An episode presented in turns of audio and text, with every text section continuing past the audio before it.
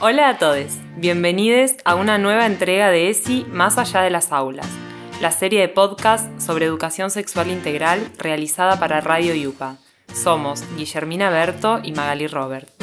Sabemos que durante el recorrido por el jardín, la escuela y el colegio, les pibes construyen su identidad más allá de los primeros signos del nombre, el DNI y los vínculos familiares. Es por esto que decidimos mirar algunas experiencias educativas que puedan ser de ejemplo sobre cómo tratar la ESI en las aulas norpatagónicas.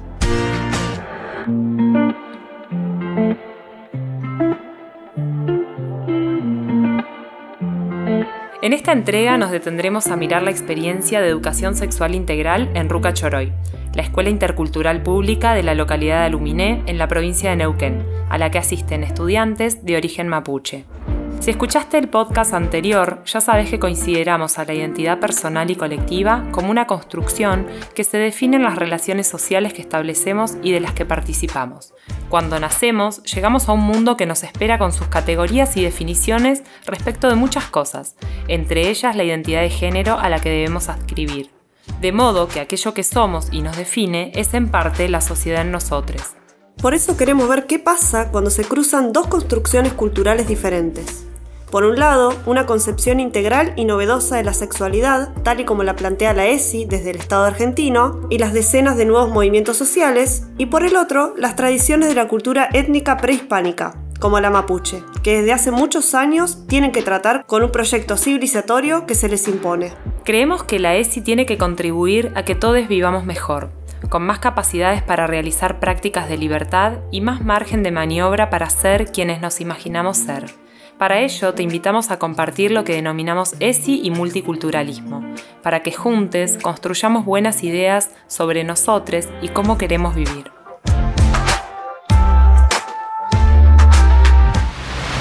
Para adentrarnos en este tema, entrevistamos a Cintia Lemos. Ella es directora de la Escuela Intercultural Rucachoroy y para empezar nos gustaría que nos contara cómo es la escuela en la que trabaja y la comunidad en la que está inserta. La escuela número 58 se eh, encuentra a unos 23 kilómetros de Aluminé, de la ciudad de Aluminé y en el departamento Aluminé, ¿no es cierto? Y está emplazada a 5 kilómetros aproximadamente del lago Rucachoroy. Todo el territorio es de la comunidad de Love eh, Rucachoroy. Y la población que reside en ese lugar es totalmente de origen mapuche. Entonces eso hace que tenga un fuerte sentido de identidad.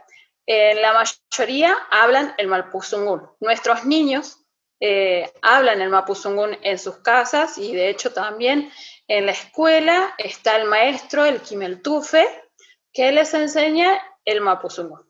Y están fuertemente involucrados en el desarrollo de las actividades comunitarias. Tienen una organización eh, sociocultural de diferentes niveles es decir, familiar, comunitario e intercomunitario. Entonces esto eh, implica el reconocimiento y la pertenencia a la realidad territorial organizada y estructurada. Eh, entonces esto les da seguridad, ¿no es cierto? O sea, ellos realizan actividades eh, basadas principalmente en lo que es la ganadería y también un poco el cultivo y también todo lo que extraen de la naturaleza. Bueno, como nos comentaba Cintia, en la escuela asisten mayormente personas pertenecientes a la comunidad mapuche. Teniendo en cuenta que tenemos la ley 26.150 sobre ESI, nos preguntamos cómo será trabajar estos contenidos en esta escuela en particular. Sí, mira, se trabajan los contenidos no como una materia, sino como un eje transversal, donde se relacionan eh, con las distintas áreas. Eh, y se tiene en cuenta y se tiene también en, cuenta mucho el saber de la comunidad y el conocimiento que tiene ella.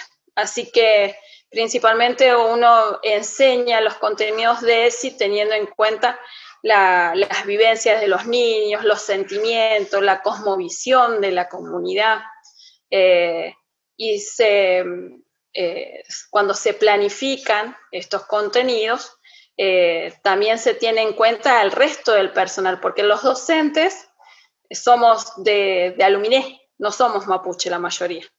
Pero el personal auxiliar de servicio, más los kimeltufes y, por ejemplo, el maestro de taller de caña, son de la comunidad. Entonces, lo que hacemos es tener en cuenta ese conocimiento que ellos nos brindan. Por eso nuestra planificación es en conjunto. ¿no? Tratamos de que no sea el maestro de grado el que planifica solo, sino que vemos como, más, como algo más rico el hecho de planificar en conjunto. Entonces destinamos, por ejemplo, eh, algunos momentos de las jornadas institucionales o de las reuniones de personal a trabajar en conjunto para planificar todos y tener en cuenta el conocimiento de, la comunidad. Y también para que sea algo más, más sencillo, más simple para los niños, para que lo puedan entender.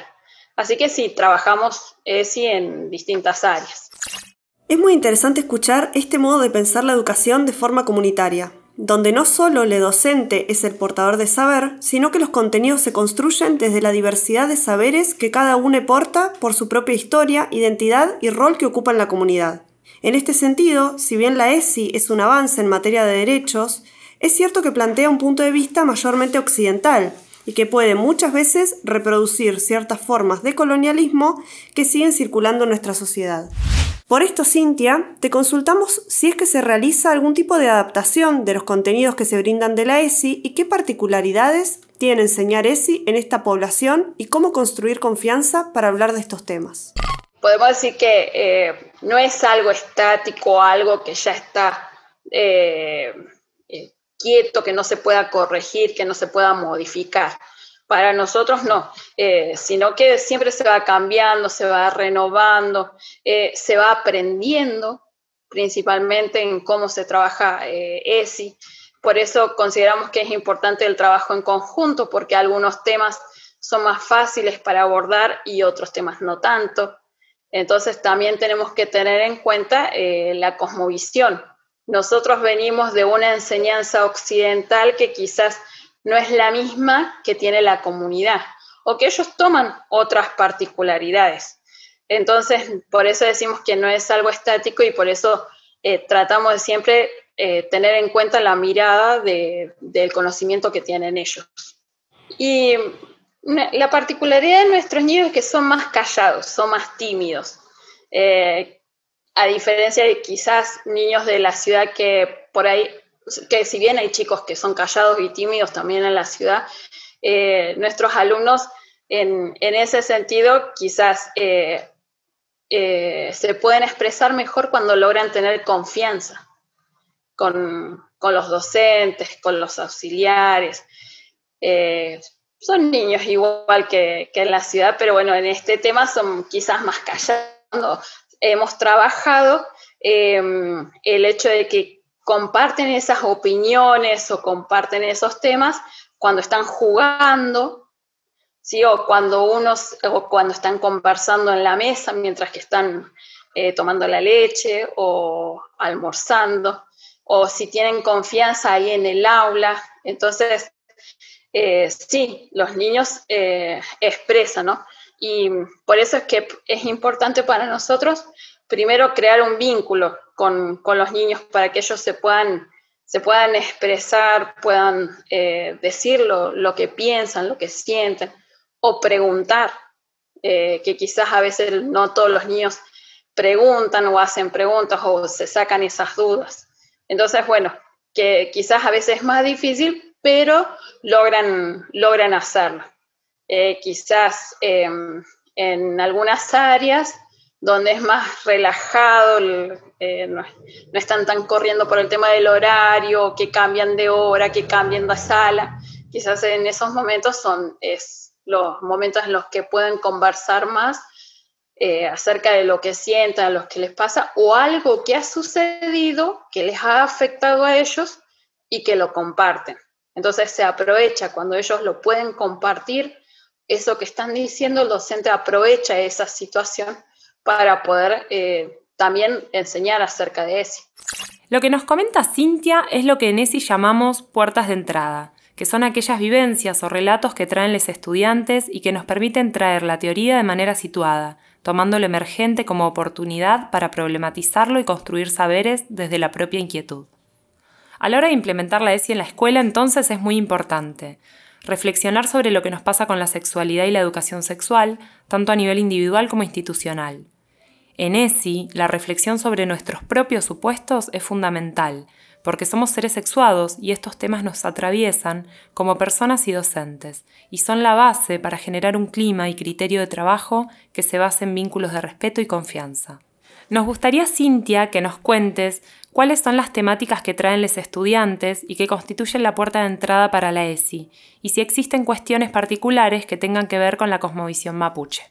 Y como todo niño tiene, según la etapa de, edad, de su nivel primario e inicial, tiene sus inquietudes, tiene sus curiosidades, según la etapa escolar. Pero algo que les afecta mucho, como en otras sociedades, son las relaciones familiares. Entonces, cómo eh, le afecta a ellos en su crecimiento, ¿no es cierto? Eh, algo que también se ve eh, dentro del consumo problemático es el alcoholismo. Entonces, eso también está vinculado con el cuidado de su propio cuerpo, el cuidado del cuerpo de los demás.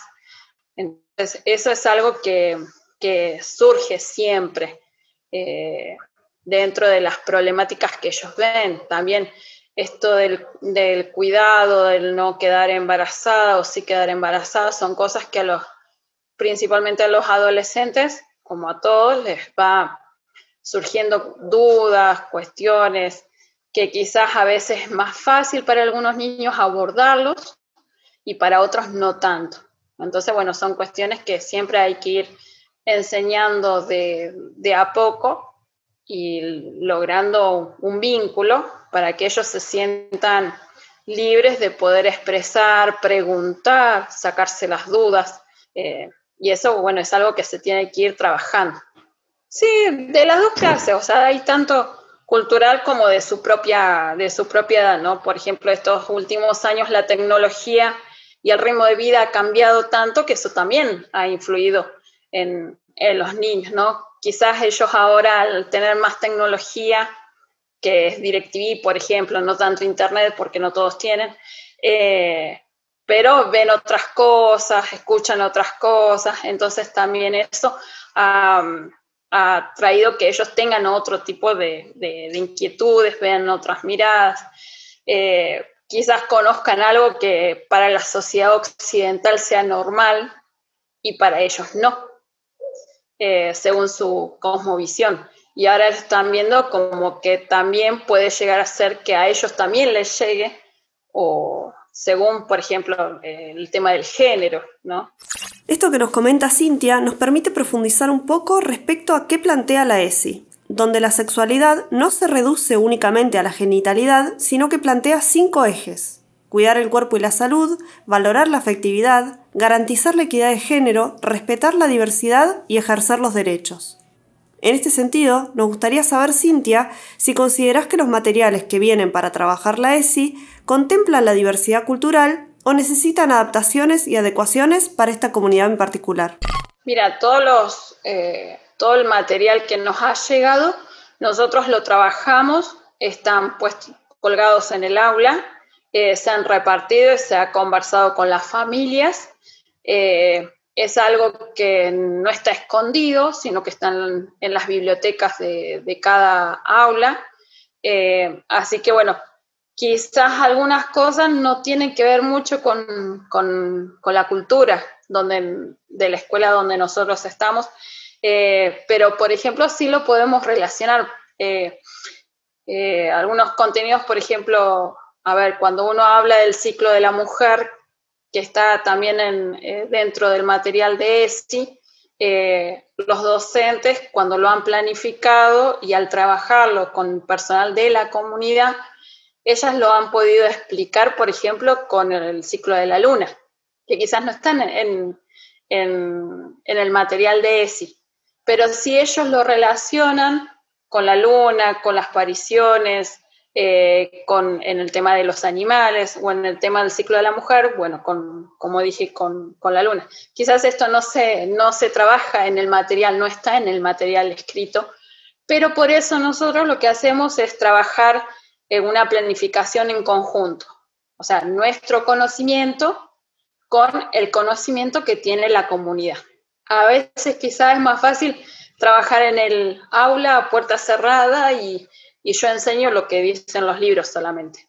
Bueno, para nosotros y para el proyecto que tiene la escuela, nuestro PEI, eh, no, trabajamos en conjunto, así como trabajamos, por ejemplo, las actividades eh, en un círculo socioproductivo tiene, que maneja la, comunidad, nosotros vamos relacionando eh, con los contenidos del diseño curricular que corresponde que nosotros eh, trabajemos y le enseñemos a los chicos.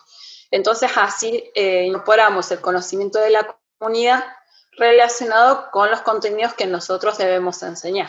Claro, no siempre es fácil porque uno tiene su propia formación personal, formación profesional, y uno llega a una escuela donde eh, tenemos en cuenta o se trata de tener en cuenta eh, lo que los chicos saben, partir del conocimiento de los niños y de la propia comunidad.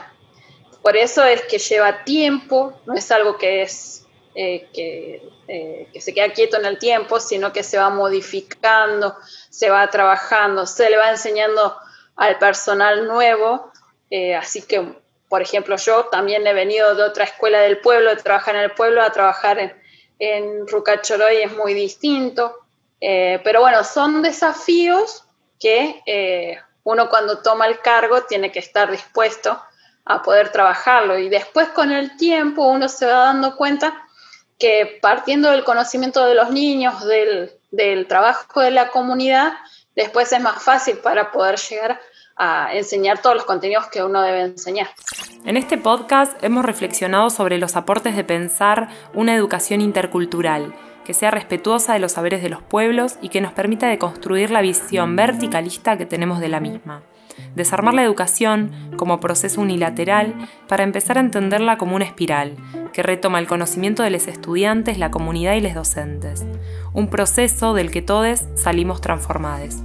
La pedagogía también es un acto político. En cada contenido, en cada actividad que elegimos dar, marcar la perspectiva de derechos y de respeto por la diversidad humana son elementos claves para conformar una sociedad más inclusiva para todos. Les esperamos en la próxima entrega. ESI Más Allá de las Aulas es una producción del Espacio de Género y Radio Yupa. Investigación y guion, Guillermina Berto, Magali Robert y Ezequiel Bañato.